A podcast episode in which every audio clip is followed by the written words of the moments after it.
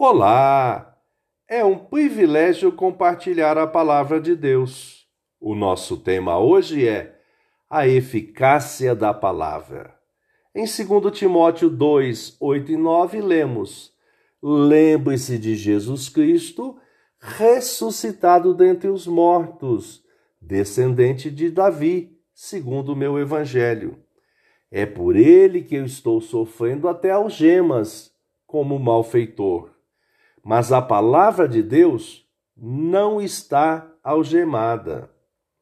Eficácia e palavra, conforme o dicionário online de português disse eficácia, qualidade daquilo que alcança os resultados planejados, característica do que produz os efeitos esperados do que é eficaz. Palavra, relativa à palavra, a Sagrada Escritura, obra sagrada para os cristãos que contém o Antigo e o Novo Testamento, preceitos bíblicos.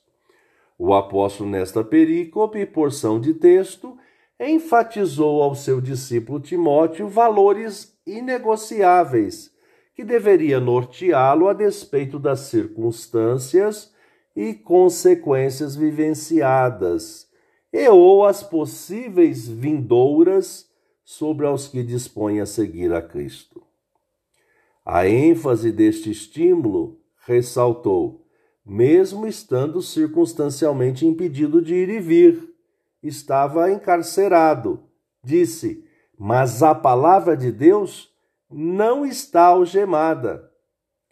Com a consciência e a convicção de que a palavra perpassaria as dificuldades circunstanciais e cumpriria o seu propósito, seria eficaz, foi este o alento do apóstolo, testemunhado ao seu discípulo. Afirmou: Por esta razão, tudo suporto por causa dos eleitos, para que também eles obtenham a salvação que está em Cristo Jesus, com glória eterna.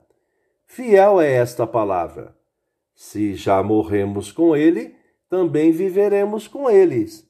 Se perseveramos, também com ele reinaremos. Se o negamos, ele por sua vez nos negará.